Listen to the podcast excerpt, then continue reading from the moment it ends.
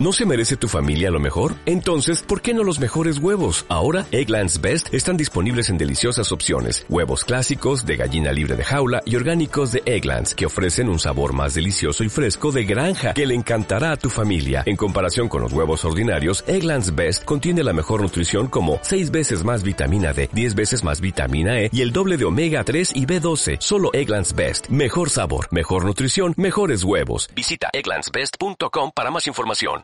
Y un día me propuse firmemente dejar de consumir milanesas de soja, que me encantaban, como método de protesta por ser la soja una producción contaminante. ¡Paren de fumigar! grité e inmediatamente tomé el teléfono para comunicárselo a mi esposa que estaba en el supermercado. Antes de que me atendiera recordé que las antenas del celular también son nocivas, y sin pensarlo dos veces tiré mi teléfono a la basura al grito de alerta antenas. Decidí entonces ir en persona al supermercado.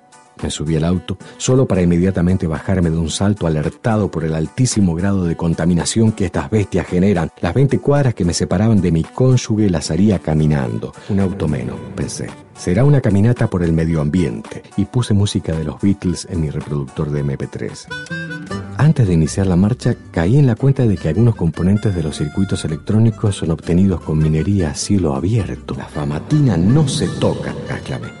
No habría música en MP3 entonces. Y también deseché desempolvar el viejo Walkman porque a esta altura ya me daba escalofríos de solo pensar en usar una pila alcalina. Mandar una carta me recordaba que no a las papeleras. E ir caminando tenía consecuencias ecológicas por el tratamiento del cuero y sociales por el trabajo esclavo que sospeché había detrás de la fabricación.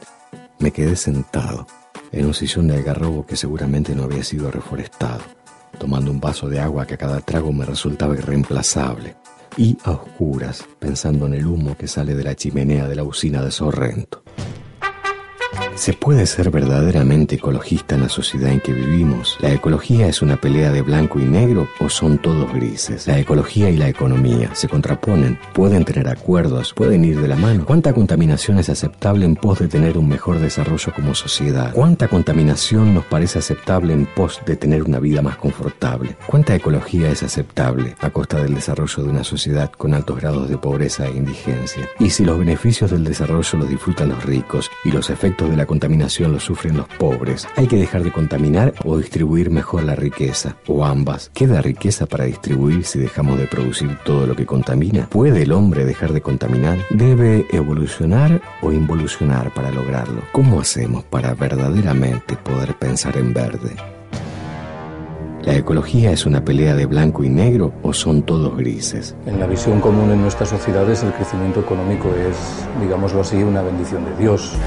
Aquí, aves, mamíferos e insectos viven en una perfecta armonía. Además, la naturaleza está para que la explote el hombre, y no lo digo yo, lo dice la Biblia. Vemos que la razón de ser es básicamente el gozo y la convivencia. Ignorando el desgaste que esto supone para el ecosistema. Uno de los ecosistemas más hermosos, hermosos, hermosos del Uruguay. Pero este animal se está extinguiendo en todo el mundo. Tendemos a pensar que seremos más felices cuantas más horas trabajemos, más dinero ganemos y sobre todo más bienes acertemos a consumir.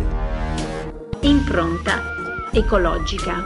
Adaptarse o desaparecer. Impronta ecologica. Cambiar o desaparecer.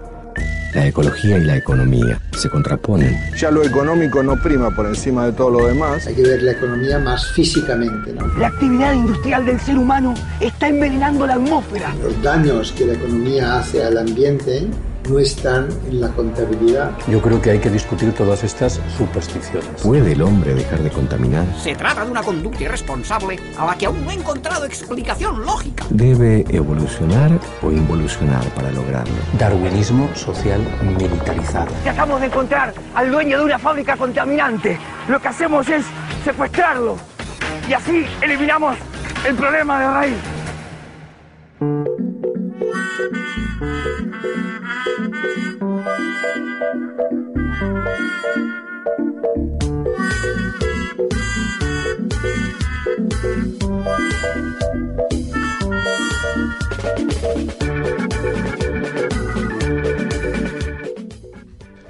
Bueno, hoy vamos a hablar de economía y de ecología y vamos a pensar eh, si es posible pensar en verde y a la vez pensar en verdes. Y vamos a, vamos a indagar a ver si por una vez se puede servir a, dos dioses. Eh, Sergio Arelovich está acá con nosotros, él es docente de la Cátedra de Economía Política en la Facultad de Derecho y de Teoría Económica en la carrera de Historia de la Facultad de Humanidades, y también es colaborador del Taller Ecologista de Rosario. O sea que podemos decir que eh, por lo menos se lleva bien con ambas, con las dos eco. Y entonces la pregunta sería, eh, ¿se puede tener una relación feliz con la economía y con la ecología o, es adulterio? Es probable que sea adulterio. ¿eh? Me parece que hay que volver a pensarlo, o como dice Wallerstein, este, impensar las ciencias sociales. No repensar, sino pensar desde otro lugar y me parece que desde esta perspectiva que bueno nunca es posible que la, mirada de lo económico o las fronteras de lo económico sean suficientes para abordar un problema tan complejo que tiene que ver con la vida planetaria no que excede largamente la economía. La economía en última instancia es, fruto de una construcción social de una noción de ciencia nacida con la modernidad con el capitalismo. Y me parece que lo que hay que pensar es transgredir esta frontera pensarlo transdisciplinarmente y probablemente construir nuevos ámbitos de pensar que no se limiten a lo económico o a lo político o a lo sociológico, sino otro tipo de áreas. Y también está con nosotros Elena Gasparri, que bueno, es colaboradora del programa, ya está dentro del programa.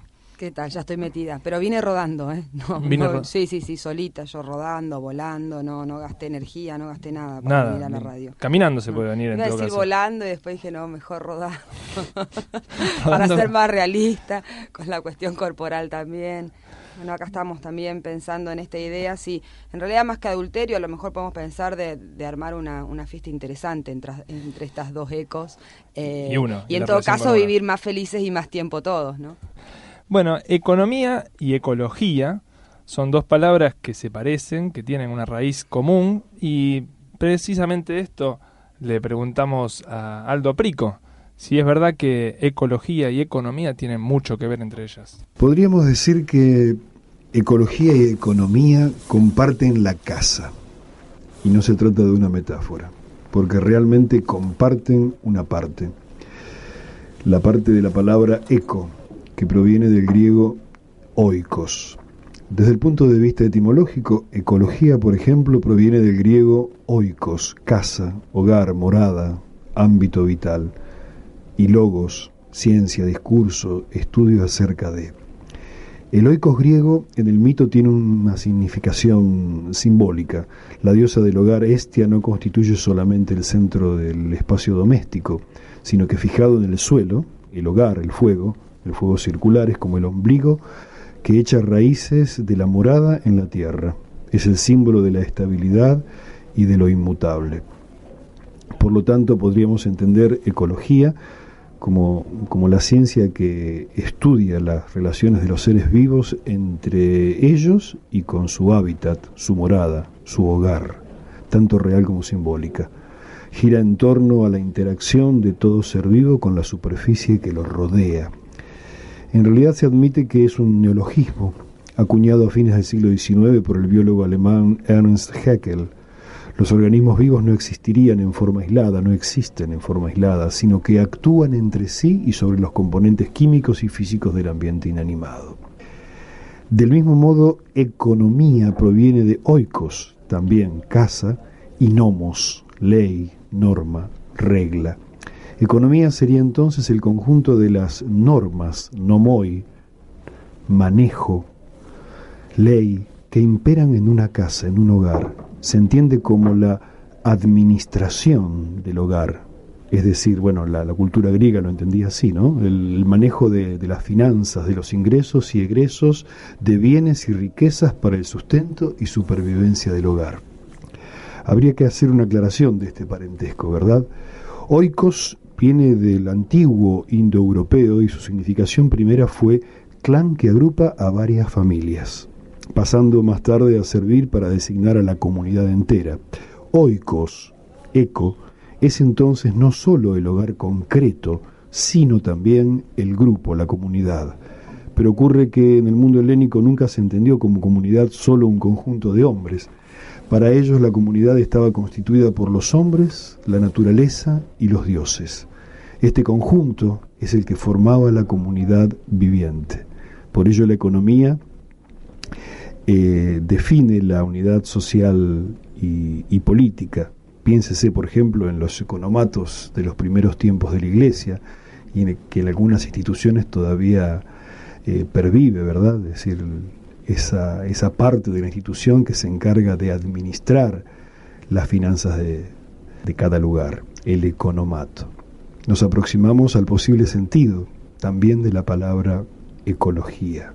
Ella es mucho más que una ciencia del hogar, porque viene a representar nada menos que el logos, la explicación, la palabra, la razón, el fundamento, el conocimiento, la ciencia, de las relaciones entre la naturaleza, los hombres y los dioses, y en consecuencia, la economía, los nomoi del oikos. Sería el conjunto de normas que rigen esas mismas relaciones. Así como entonces el oikos define la unidad social y política, eco, oikos, es el orden donde habita el genos, lo que da la afiliación. De modo tal que economía, ecología, están íntimamente vinculadas en cuanto al ordenamiento de la relación entre el lugar donde vivimos y lo que nos rodea. Lo que es la ciencia. El programa científico, artístico, estético, probabilístico, tecnológico, filosófico, comunicacional y divulgatorio de Radio Universidad. Economía y ecología, eh, decía Prico, comparten la casa eh, eloicos. Y un poco nos estamos preguntando hoy si la comparten o si se la disputan.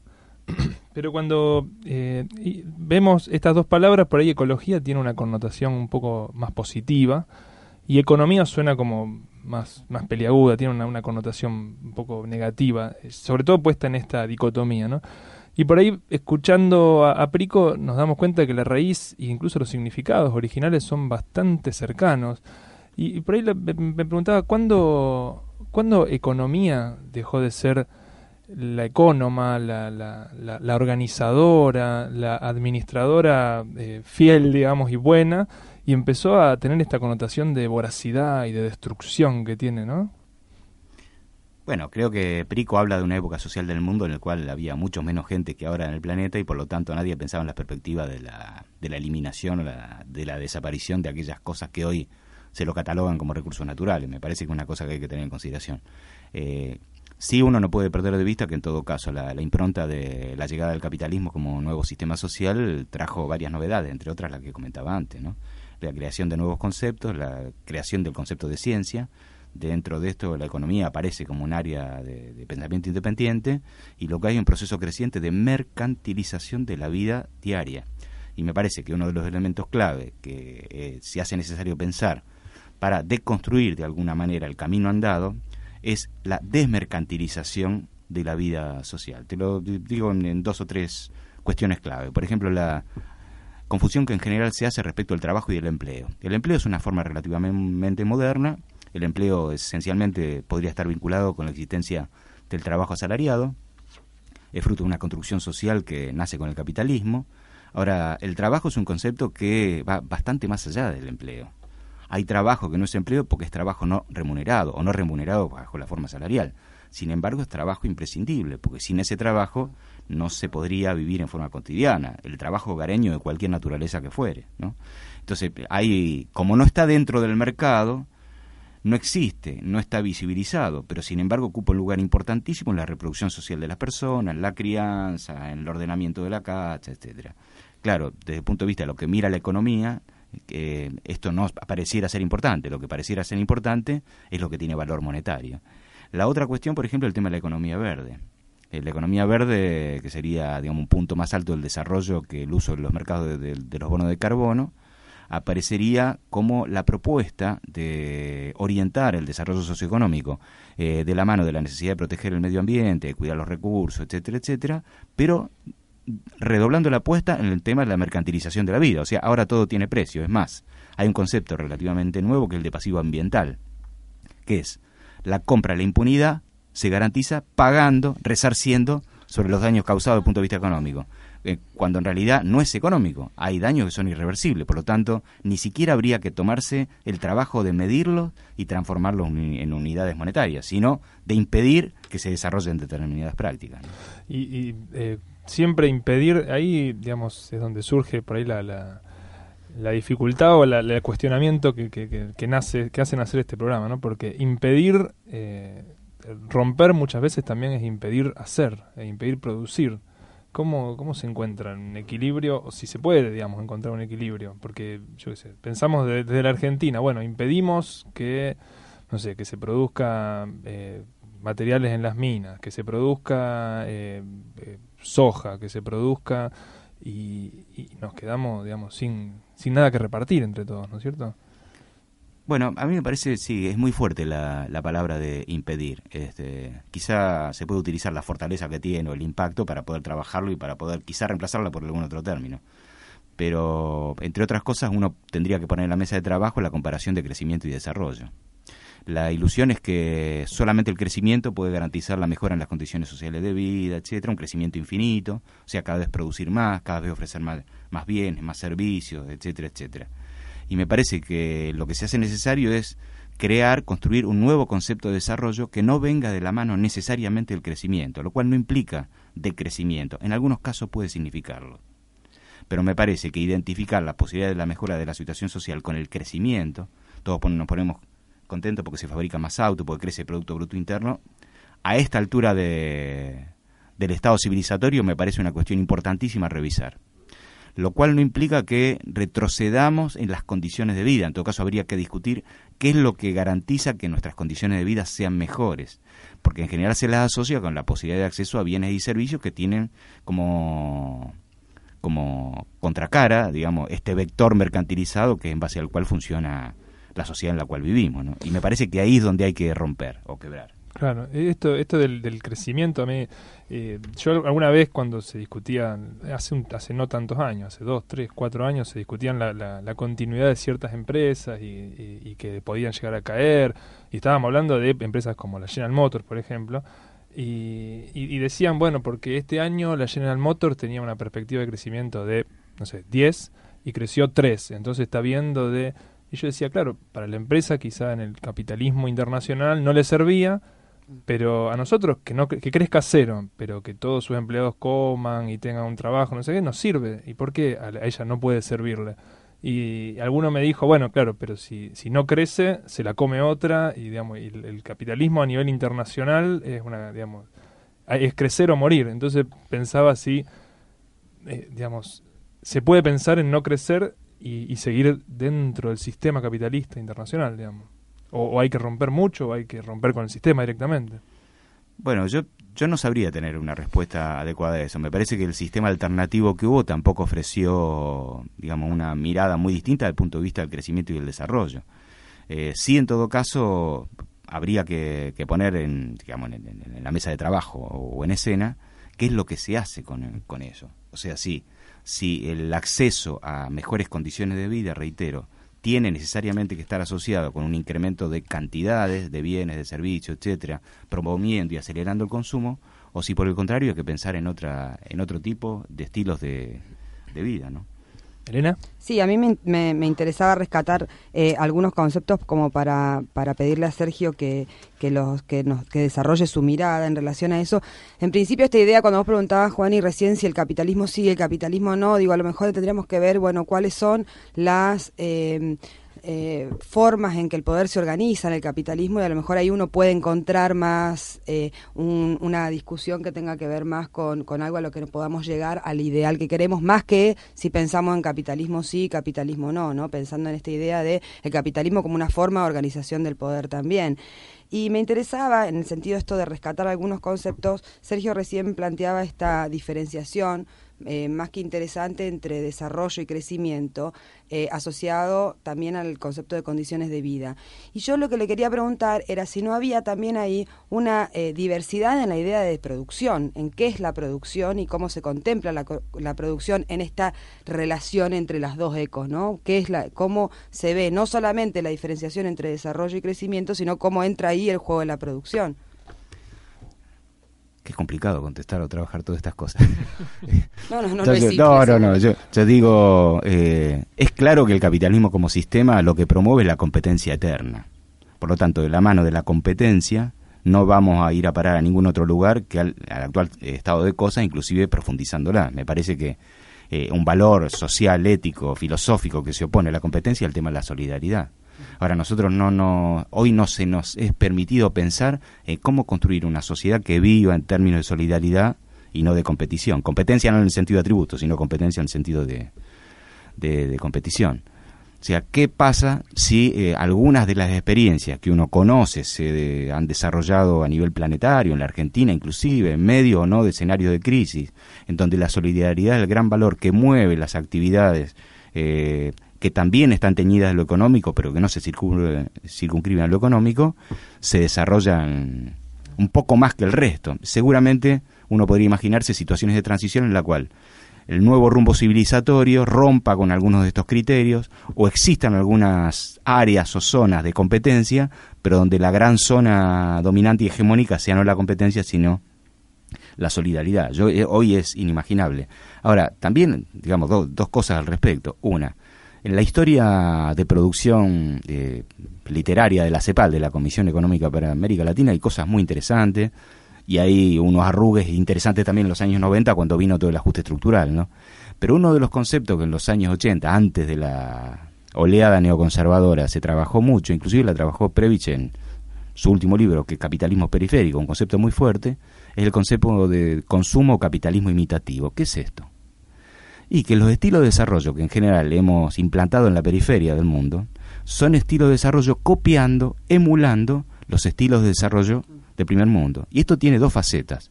Primero, no solamente los bienes de consumo. O sea, si nosotros queremos consumir lo mismo que consumen los países centrales, necesitamos un poder de compra que por ahí nuestro país no nos lo puede dar. Entonces, la, la limitación o pobreza emergente tiene que ver con el tipo de canasta de bienes y servicios que se supone, supone nos van a dar una vida digna y que tienen que ver con los modelos importados. Pero esto no solamente se ve en los medios de consumo, también se ve en los medios de producción. Pues cómo se produce, con qué condiciones se produce, con qué consumo energético se produce, con qué daño ambiental se produce, en general no se trata de la resultante o la consecuencia de modelos propios alternativos de, de, diseño propio, sino una fuerte copia o emulación a lo que ocurre en los países centrales. Esto me parece que es una hora extraordinaria para volver a ponerlo, reflotar la idea del consumo imitativo construido por CEPAL y con la enorme experiencia que tenemos acumulado me parece que se podría trabajar mucho más. y empezar a, construir una propia sería lo, lo fundamental. Eh, estamos hablando de, digamos, hablábamos de competencia o de eh, comunión, digamos, no me acuerdo cuál era la palabra. Solidaridad. Solidaridad, ahí está. Si te gusta, y si no inventamos otra. no, porque comunión es un poquito religioso. convivencia es lindo también, convivencia, ¿no? Esta idea de la convivencia. Porque es no vivir solo, sino vivir con otro. Eh, y fuimos a hablar, ya hace un tiempo en realidad, con Neldo Candelero, que él es, filósofo, es doctor en filosofía y es profesor de la materia estética y epistemología de la Facultad de Humanidades y Artes. Y le preguntamos esto, eh, le preguntamos cómo se relaciona el hombre de Occidente con la naturaleza. Y él nos contestaba esto.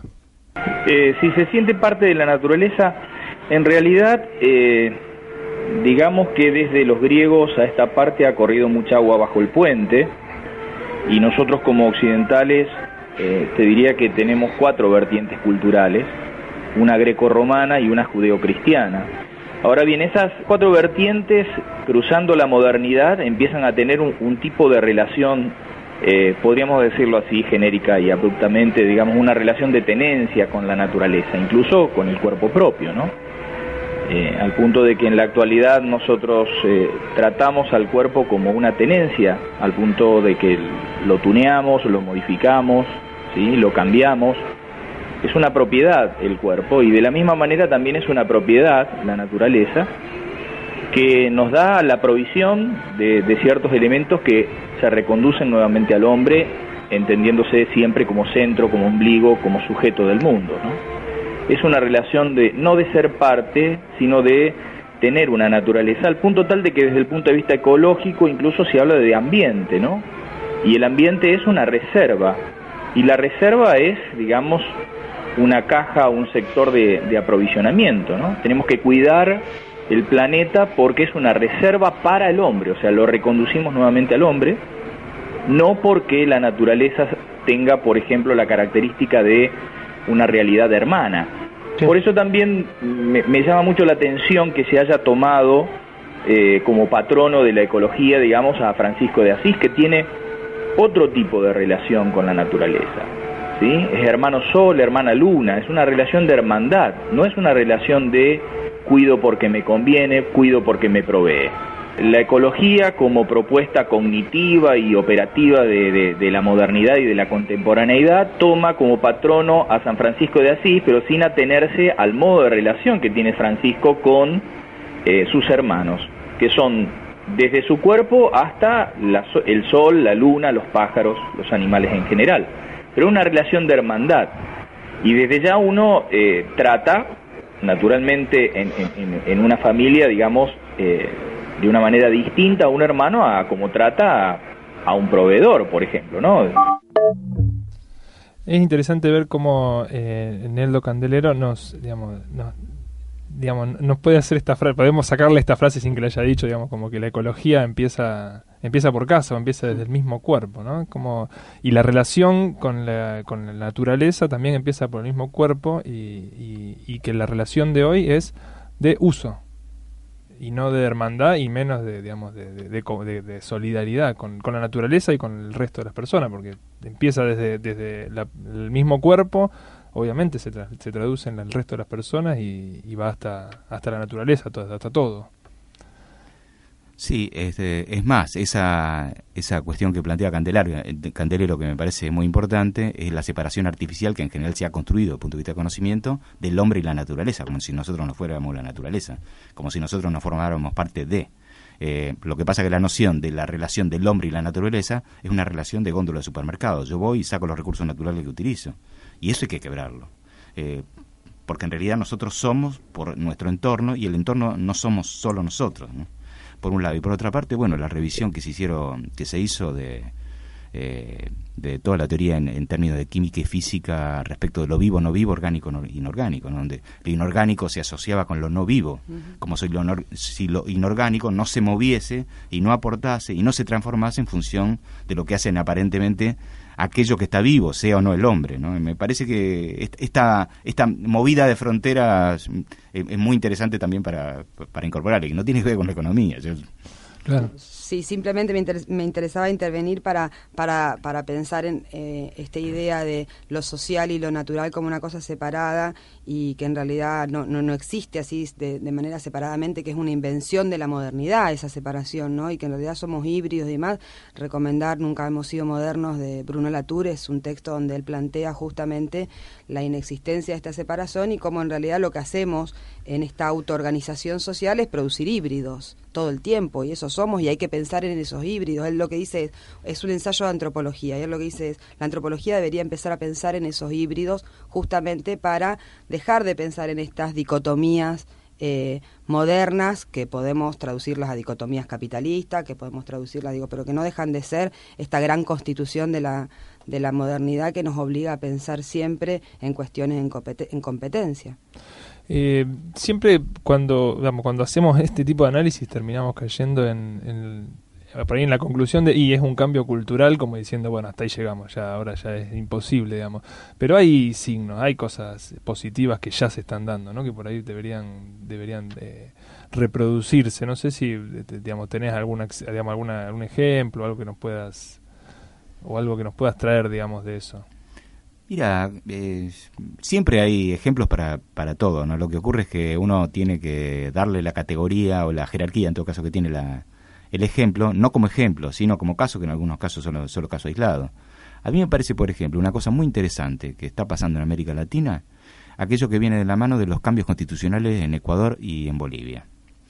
Las constituciones, las nuevas constituciones que tienen los dos países incorporan lo que podría llamarse sintéticamente como derecho de la naturaleza, eh, que incluye al hombre, obviamente, que por ahora es nada más que nominativo pero que en todo caso ha originado ya una serie de conflictos que permiten debatir algunas cosas que hasta ahora estaban ausentes. Por ejemplo, qué hacer con el yacimiento de Yasuni en el caso de Ecuador. De si sacar o no sacar el mineral. Correa dijo, el mineral está ahí desde hace millones de años, lo dejamos.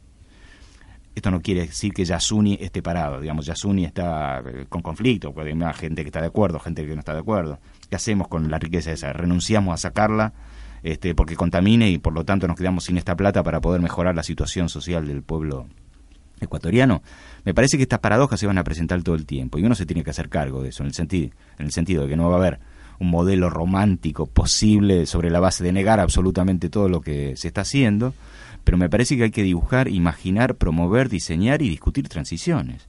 Y sobre todo discutir lugares comunes que a uno le parece que vinieron para quedarse y que fueron siempre así. Eh, qué sé yo, uno de los temas cotidianos es el tema del transporte. Nadie se cuestiona qué hace, porque las ciudades siempre miden lo mismo, se, se extienden un poco. Pero si el parque automotor crece, estaríamos en lo que Gorse, André Gorse escribió que sobre el 73, 72, que era la ideología del automóvil. Era un artículo bellísimo. Claro, él no se imaginaba dónde estaríamos ahora, ¿no? Pero planteaba que aquellas familias adineradas que quieren tener una, una casa quinta con salida al lago, al mar, al río, etcétera, este, tiene el problema que si todos quieren tener eso, eh, no alcanzan las costas para que todos tengan exactamente lo mismo, ¿no? Claro, es, interesante. Eh, bueno, nos planteábamos un poco, eh, a ver, volver a, sentirnos parte de la naturaleza, ¿no? En algún momento. Volver a la naturaleza, que fue un eslogan de alguna de algunas épocas, digamos, por ahí de, los años 60, años 70, sí. Eh, y, una, y una frase específica en Carta de un león a otro de Chico Novarro. Y nos preguntábamos, eh, desde el principio del programa, si el hombre, para dejar de contaminar, debe evolucionar o involucionar. Ahora vamos a escuchar a, eh, un fragmento del crucero del Snark, que es de Jack London, en el cual, en el relato de su viaje por las islas del sur del Pacífico, nos cuenta la historia de Ernest Darling, con el que se encuentra, al que él llama el hombre de la naturaleza. Así que tú escribes libros, me dijo una mañana mientras yo acababa mi trabajo matinal. Yo también escribo libros, añadió. Ajá pensé yo. Seguro que a partir de entonces me iba a acosar constantemente con sus esfuerzos literarios. Mi cabeza estaba hecha un lío. Yo no había recorrido un camino tan largo para llegar a los mares del sur y convertirme en una agencia literaria. Este es el libro que escribo, me dijo, golpeándose acto seguido el pecho con sus puños hasta hacerlo retumbar. Los gorilas de las selvas de África se golpean el pecho de esta manera y el sonido se oye hasta 800 metros de distancia. Un buen pecho, agregué con admiración. Hasta los gorilas te admirarían. Y entonces, y durante mucho tiempo, fui conociendo los detalles del maravilloso libro escrito por Ernst Darling. Doce años antes había estado al borde de la muerte. Pesaba solamente 40 kilos y estaba tan débil que no podía ni hablar. Su padre, médico en ejercicio, daba el caso por perdido. Había consultado a otros médicos, pero todos coincidían en el diagnóstico. No había esperanza. El exceso de estudio, trabajaba como maestro de escuela y a la vez estudiaba en la universidad, y dos sucesivos ataques de neumonía habían hecho que se viniese abajo. Día a día sus fuerzas se iban desvaneciendo. No lograba extraer nutrientes de las pesadas comidas que le daban y los polvos y pastillas tampoco ayudaban a que su estómago pudiese digerir correctamente. Era una ruina, no solo física, sino también mental. Su mente se había pasado de rosca. Estaba enfermo y harto de la medicina y también estaba enfermo y harto de la gente. La voz humana le molestaba enormemente, las atenciones humanas lo sacaban de quicio. Se le ocurrió que, dado que iba a morir, al menos moriría al aire libre, lejos de todo aquello que le molestaba y lo irritaba.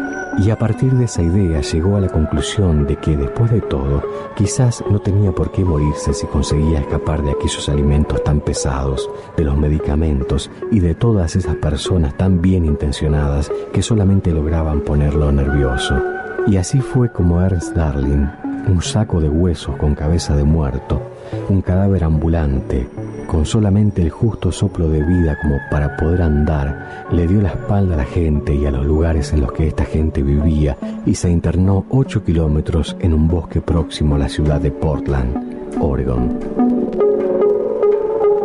Fragmento de El crucero de Snark, de Jack London.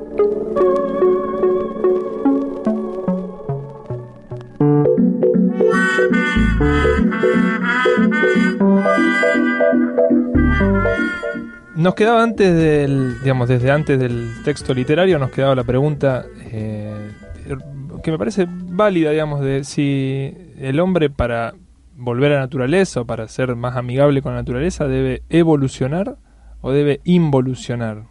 O sea, uno por ahí piensa qué tendría que hacer y dejar de producir esto, dejar de producir aquello. Hay tantas cosas modernas que son eh, antiecológicas, digamos. ¿Cómo, ¿Cómo lo ves vos?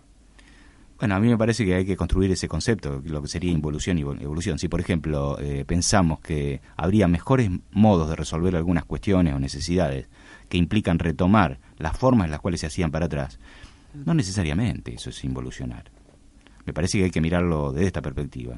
El caso concreto de la energía. Nosotros nos parece común que exista oferta centralizada de energía. Es decir, ah, te llega el cable este, con la electricidad a tu casa, te llega el gas por un caño, te venden centralizadamente eh, combustibles para tu auto, pero esto ocurre desde que existe la oferta centralizada de energía, que no, no es el único modelo posible. Y además, tampoco es este, infinito. Pensar, por ejemplo, en la producción, en la autoproducción de energía, eh, de la mano obviamente no de la explotación de hidrocarburos, sino de otro tipo de energía alternativa, puede ser la fotovoltaica, la, eólica o la biomasa, eh, son modelos posibles de pensar, pero eso rompe la lógica mercantilizada de que la energía es una mercancía y se vende. Si vos la podés producir en tu área, tu campo, este, tu barrio o tu edificio, y no necesitas conectarte con la red, salvo cuando te sobra energía y lo volcás a la red en términos de solidaridad para que se compartan los sobrantes de la producción energética, eso quebraría totalmente la lógica. Hay solamente experiencia para el caso de grandes empresas. La mayoría de las grandes empresas también producen energía y están conectadas con la red. ¿Por qué solo las empresas? ¿Y por qué no las familias, los consorcios, los edificios, las localidades chicas, etcétera? Me parece que no sería involucionar, por el contrario, sería revolucionar el concepto, para el caso particular, de la energía, quebrando la oferta monopólica o oligopólica de la, en, esta materia. Elena. Sí, yo en esta relación de, evolucionar o involucionar, eh, creo, igual que Sergio, que hay que reconfigurar eh, el, concepto, ¿no? Eh, pensando en, qué es evolucionar para nosotros, qué es la evolución para nosotros. Pero creo, a prima fase, que me quedo con esta idea eh, de pensar eh, lo que decía Estela Maris Martínez en alguno de los programas, de que el hombre es el único capaz de prever, en esta idea de, evolución natural, el hombre es el único capaz de prever, y ahí hay un juego del pasado y, de, y del futuro que nos permite pensar a lo mejor que en realidad aquellos que algunos llaman involución es solamente pensar el futuro habiendo vivido. Tenemos esa fortaleza, me parece, y, y retomar esa fortaleza en relación a ese juego de pasado y futuro. No es que vamos para atrás, no es que vamos a, a, retomar el pasado tal cual está. Vamos a retomar cosas del pasado habiendo vivido, habiendo aprendido de esos errores también. Claro, yo, mira, la citaste vos, yo también la iba a citar, pero en otra, en otra parte, digamos, porque ella eh, eh, hablaba de eh, que las primeras, digamos, las primeras comunidades que se asientan en un lugar ya empiezan a producir contaminación, digamos, a contaminación ambiental. O sea, ellos dicen que las primeras, ella nos dijo que la, primera la, primera comunidad eh, humana se tuvo que mover de donde estaba inundada por la basura que, ella, que ella, misma había generado. Con lo cual, por ahí, eh, involucionar o volver así irreflexivamente a los principios de la, de la humanidad no solucionaría el problema de la polución o de la contaminación, pero sí por ahí volver a ciertas prácticas eh, pero habiendo, como decís vos, vivido lo que ya lo que ya hemos vivido, digamos, teniendo la experiencia ya, ya, ya recorrida, ¿cierto? Eh, a ver, tenemos, habíamos hablado con eh, Luis Faciano, que es titular de la Cátedra de Derecho Ambiental en la Facultad de Derecho y de Derecho Agrario, también en la misma facultad. Y él nos, arrancamos preguntándole en, en, esta, si es existe esta dicotomía entre economía y ecología. Y él nos respondía a esto. La dicotomía economía, ecología o economía-ambiente debe superarse. Y yo creo que la sinopsis de estas dos cuestiones está dada por el desarrollo sustentable. Es un concepto no muy larga data, que tiene 40, 50 años en evolución y que ha ido alcanzando distintos aspectos, no solamente económicos y ecológicos, sino también sociales y políticos. Entonces, ese concepto de desarrollo sustentable es el que, al que debe tenderse. Y la legislación, tenemos en general, eh, lo, lo rescata. Así, la ley madre en materia ambiental de Argentina es la ley 25.675, que la ley general del ambiente, o también llamada ley de presupuestos mínimos ambientales, que se basa o que reglamenta pone en ejecución, en operatividad, el artículo 41 de la Constitución Nacional, la llamada cláusula ambiental, que trae este concepto, ¿no? De, utilizar los recursos para la, eh, digamos, para los intereses de las generaciones presentes, pero también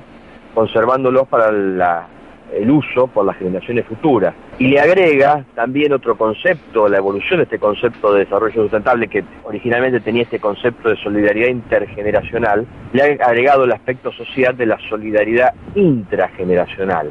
Es decir, que la generación actual también acceda en forma lo más igualitaria posible al, disfrute de los recursos naturales. Y esta ley específicamente habla del tema de desarrollo sustentable y de los distintos principios a que debe debe ceñirse la actividad.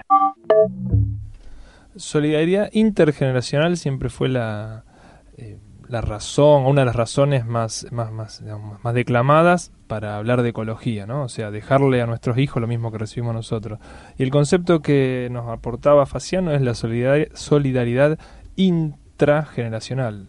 Eh, como, digamos, y visto desde donde lo veo yo, por ahí hay veces que se pueden contraponer, digamos, o sea, para dejarle a nuestros hijos un mejor, una mejor, eh, una mejor eh, naturaleza, una, mejor, una naturaleza más cuidada, eh, por ahí muchas veces tenemos que dejar de ver la, la, actualidad de, de, nuestros, de nuestros hermanos de hoy. No necesariamente es así, pero, pero pasa eso también.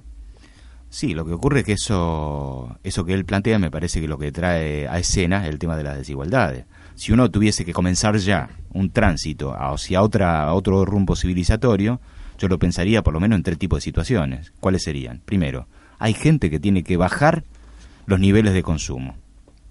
Hay gente que tiene que sostener y no crecer en sus niveles de consumo. Y hay gente que tiene que crecer en sus niveles de consumo. Porque está subalimentada, porque tiene incapacidad de acceso a bienes que hoy, digamos, el desarrollo tecnológico, cultural, social, etcétera, permiten identificarlo con niveles de estándar de calidad de vida insoslayables. Entonces, me parece que el tema de la desigualdad está obviamente también presente en, estos caminos. Claro, no hay, no hay una mirada ecológica que no contemple eso, es como, digamos, por lo menos descarnada, digamos, o, mirándola como si fuera desde lejos a la, a la sociedad, ¿no? Mira, yo, yo creo, uno lo podría plantear en estos términos, aunque mucha gente lo dice. Si todos los habitantes del planeta pretenden consumir al nivel que lo hacen los habitantes de Estados Unidos o de Las Vegas o los de la Unión Europea de las clases más acomodadas, está claro que necesitamos como cuatro o cinco planetas. Esto es imposible, por eso al menos hay que pensar en las tres dimensiones. Hay gente que tiene que dejar de consumir lo que consume, hay gente que no tiene que crecer y hay gente que tiene que crecer porque está este, postergada en, un conjunto de acceso a necesidades, cobertura. Sí, pensaba en esto de la cultura como eh, la transmisión de información de generación a eh, generación, ¿no? Y la reconfiguración que esto hace. Yo pensaba en relación a esto de, bueno, dejarle a nuestros hijos lo mejor o por lo menos lo que nos dejaron. Me parece que hay un juego donde tendríamos que pensar en la idea de eh, tener, darnos la posibilidad de pensar en qué quieren nuestros hijos que les dejemos también. ¿No? Y en ese juego de, de, la cultura como transmisión de información y sin lugar a dudas, sin dejar eh, de lado la educación que uno lleva adelante con los hijos y, y el respeto por, por los que han vivido más, volviendo a esta idea de aprender de lo vivido, poder... Ah, eh, hacer un juego ahí de encuentro en qué quieren también nuestros hijos que nosotros le dejemos. Y me parece que eso tiene que ver con una organización ecológica que nos permita mirar para adelante. ¿Y eso en qué sentido lo decíamos? En el sentido de, que quieren no, no digo porque uno supone que van a querer dejar que la, la casa ordenada, vamos a decirlo, pero eh, digamos, la ecología siempre lo pensó desde el punto de vista de los recursos eh, intactos. En términos de naturaleza, en términos y, de producción social también, digo, porque nosotros pensamos en que vamos a dejar lo mejor posible desde ciertos parámetros de qué es cuál es la mejor naturaleza y cuál es la mejor eh, producción. Pero yo creo que eso, sin hablar de evolución o involución, eso se transforma, ¿sí? por suerte se transforma eh, con el tiempo y necesariamente hace que las nuevas generaciones probablemente, que nos animemos a pensar que probablemente piensen en otra manera de producción y en otra eh, social y natural, ¿no? Vos sabés que eh, yo me acuerdo, escuchándote, Elena, eh, todos los procesos que Paulo Freire encaró sobre el tema de la educación popular, etcétera. Él planteaba, por ejemplo, que la educación tradicional está caracterizada por dar un conjunto de respuestas a preguntas nunca formuladas por los estudiantes. Eso tiene que ver con las figuras de la producción y consumo, y me parece con las futuras generaciones, con nuestros hijos y nietos, me parece que vale lo mismo. Si, ellos tienen que consumir lo que nosotros les ofrezcamos como solución para la, construcción de la futura sociedad, o tienen que ser sujetos activos en la construcción también de la formulación de las preguntas y la ubicación de las respuestas. probablemente cambien los problemas, no podemos ser tan soberbios de pensar que son los mismos problemas y por lo, por lo tanto va a haber diferentes respuestas también, ¿no? Sí, eh, vamos a retomar ahora un concepto que, que, ya planteaste, Sergio, que es la diferencia entre desarrollo y crecimiento. Lo vamos a hacer de la mano de Luis Faciano. No hay que confundir desarrollo y crecimiento. La palabra desarrollo, desde Río 92, de la Cumbre de la Tierra, tuvo una adjetivización insoslayable que es la de sustentabilidad. Pero no se puede entender el desarrollo sin que haya sustentabilidad. Otra cosa es el crecimiento económico, es decir, se tendió a distinguir lo que puede ser un crecimiento económico, es decir, bueno, aumentó el PBI de un país. Ese aumento del PBI ha, significado un mejoramiento de la calidad de vida de la población. Entonces, ahí está la ecuación de desarrollo sustentable. Esto que un poco eh, es hasta teórico lo que le estoy diciendo, ¿no es cierto?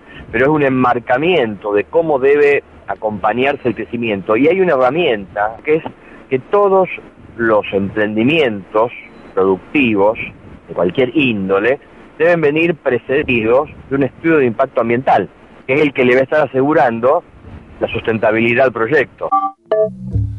Y cuando hablamos de estudio de impacto ambiental, le decíamos, sí, todo muy lindo, pero siempre el estudio de impacto ambiental y todo, todos estos, estos sistemas eh, suenan muy lindos cuando uno llega a una tierra virgen con un desarrollo nuevo pero eh, hay cosas que ya están funcionando. Es más, hay muchas más cosas que están funcionando que las que se van a poner en marcha. Y pensábamos cómo pensar la sociedad, eh, digamos, acercándose a, criterios de ecología, pero con lo que ya está funcionando, que nunca tuvo un, estudio de impacto ambiental y tampoco lo pasaría.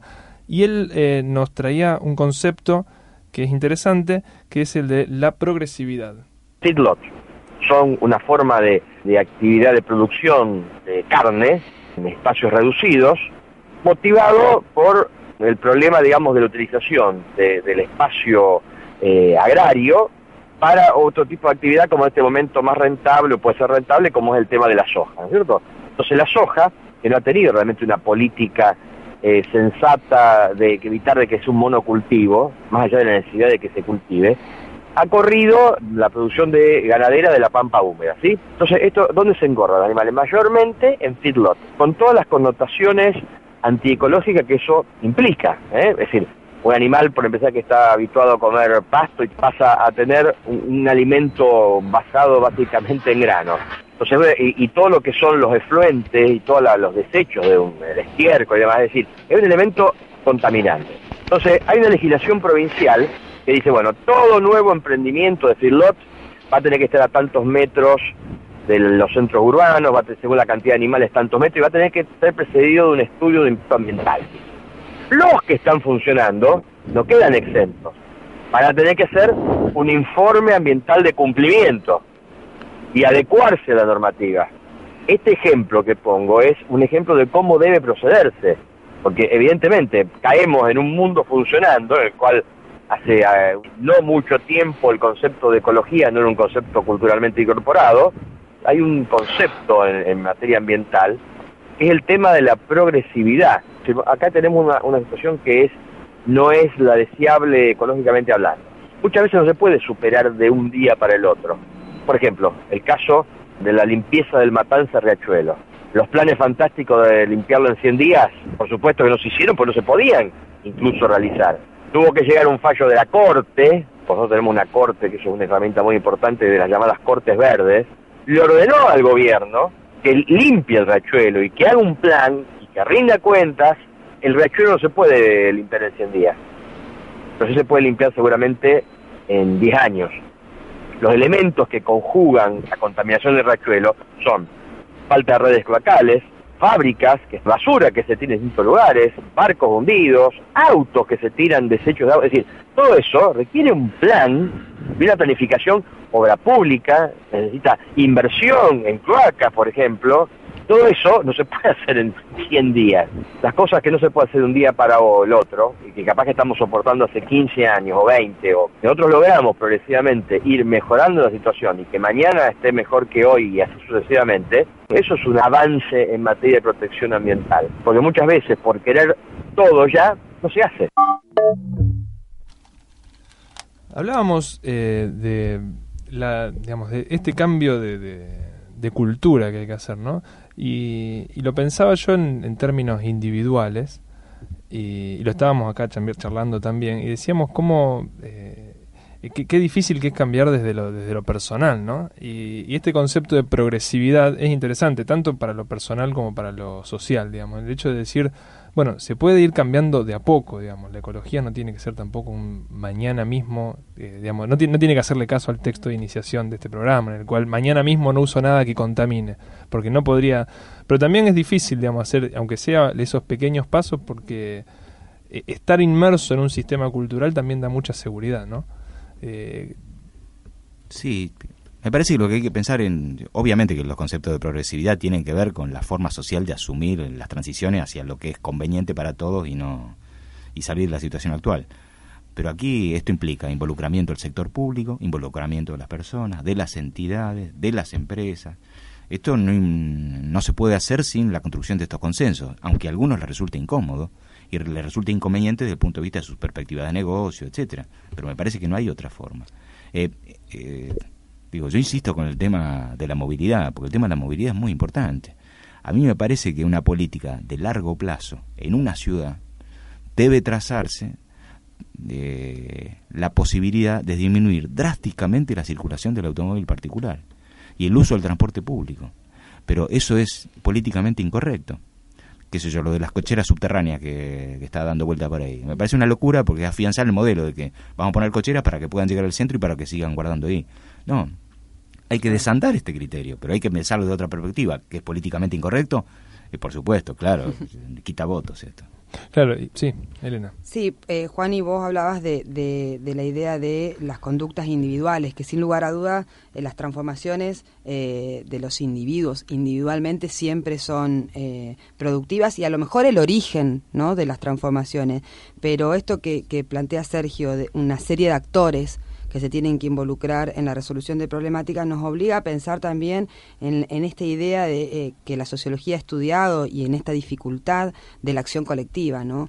Sin lugar a dudas, puede partir de una acción individual, de un interés individual, pero necesariamente la transformación eh, en esta relación ecología y economía, si es necesaria una transformación, tiene que ver con, eh, con esto de las acciones de las acciones colectivas, como la, la, dificultad de generar acciones colectivas, justamente porque uno las piensa muchas veces, no justamente, muchas veces porque uno las piensa desde lo individual. Es donde salgo beneficiado yo.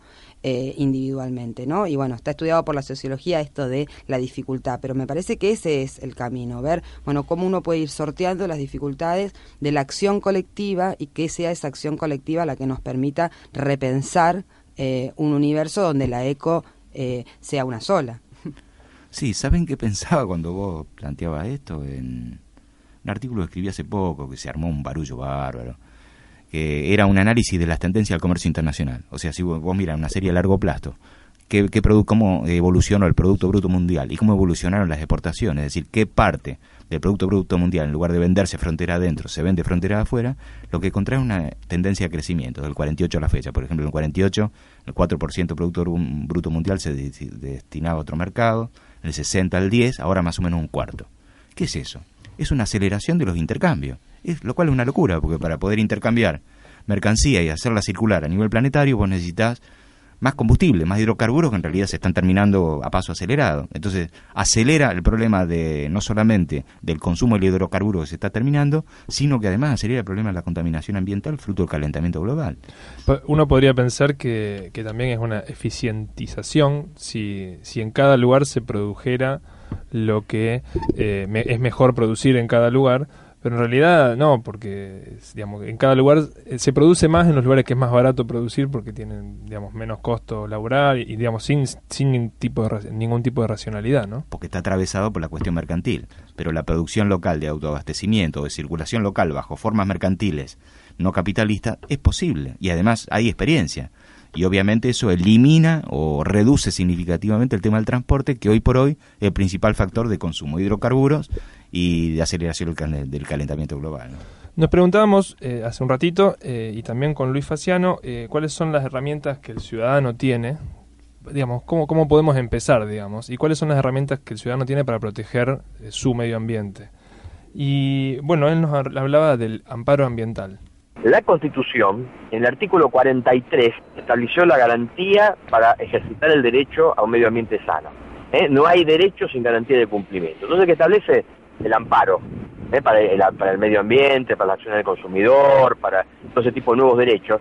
¿Y qué hace con ese amparo? Le da un espectro al que puede ejercer la acción mucho más amplio. Es decir, en el, en el concepto tradicional, procesal, solamente podía ejercer una acción aquel damnificado directamente.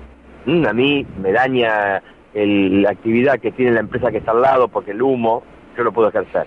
Este, este concepto ha, variado y hoy se ha ampliado lo que se llama la legitimación activa, es decir, quiénes pueden accionar. Entonces, ante cualquier daño ambiental colectivo, y esto está luego regulado específicamente para el ambiente, la ley esta que te decía, la 25675, habla de que el damnificado, habla de las ONG específicas para una determinada protección, el Estado en cualquiera de sus estamentos, puede iniciar un amparo ambiental.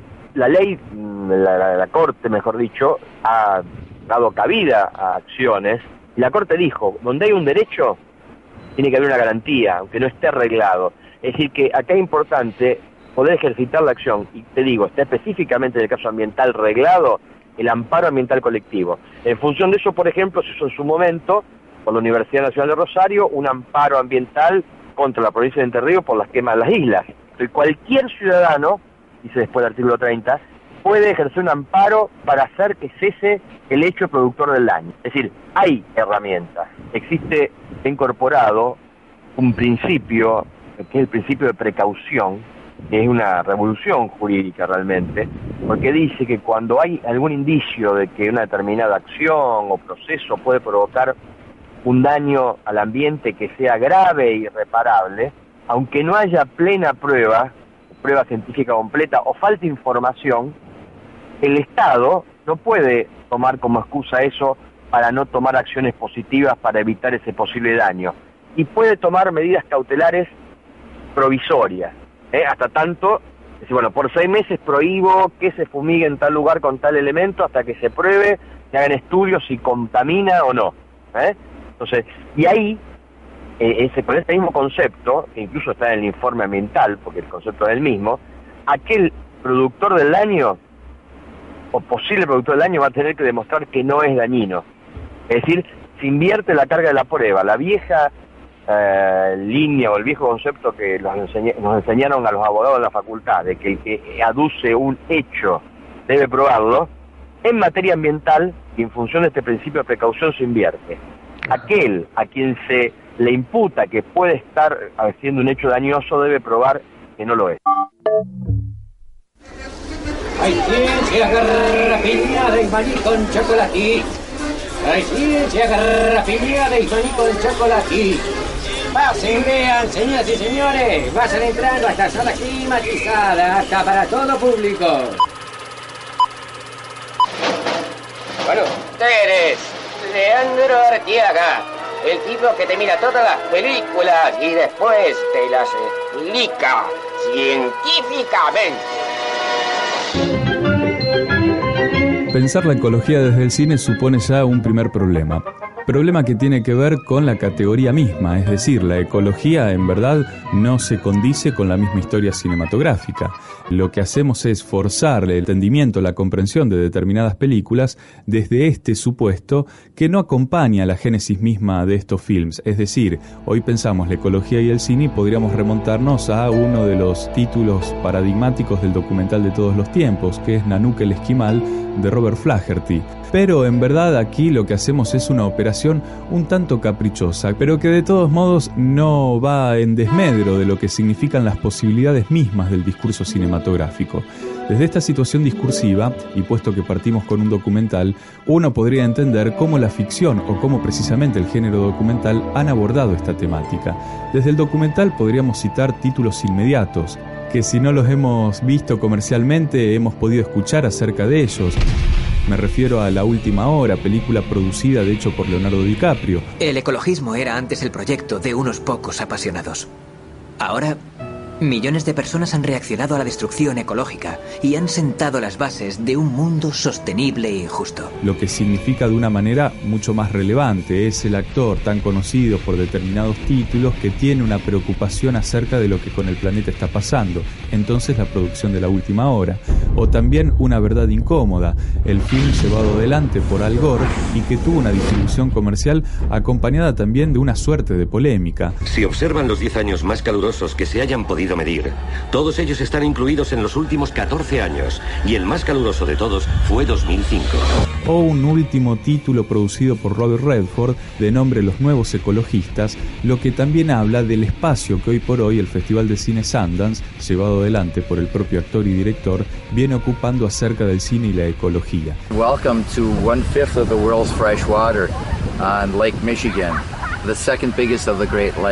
Es decir, la ecología ha pasado a encontrar en el cine un lugar preferencial y que seguramente encuentra también explicación respecto de la propia potencialidad expresiva y de difusión que el medio de comunicación cinematográfico trae aparejada. Lo que es la ciencia. El programa científico, artístico, estético, probabilístico, tecnológico, filosófico, comunicacional y divulgatorio de Radio Universidad.